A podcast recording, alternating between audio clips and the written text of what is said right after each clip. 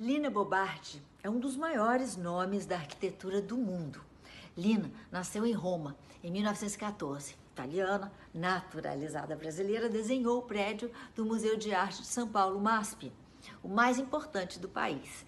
Foi interessada por desenho desde criança e formou-se arquiteta quando ainda vivia na Itália. Em 46, ela veio para o Brasil com o marido, fugindo dos horrores da guerra, que já havia até bombardeado um escritório seu. No Brasil, ela começou a trabalhar na Casa de Vidro, que seria o lar do casal por mais de 40 anos, e mais tarde viraria um museu em memória deles.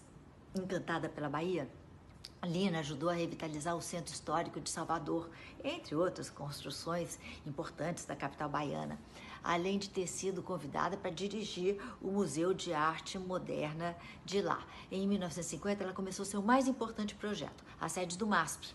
Para Lina, Qualquer obra arquitetônica era sempre inacabada e só se tornava realmente completa quando preenchida pelo uso popular. Por isso, ela decidiu construir o museu suspenso sobre o maior vão livre do mundo na época, de forma que aquele local preservasse a vista do Belvedere Trianon, virando um ponto de encontro para o povo. Desde então, as maiores manifestações populares do país se concentram ali, naquele vão, no coração da Avenida Paulista.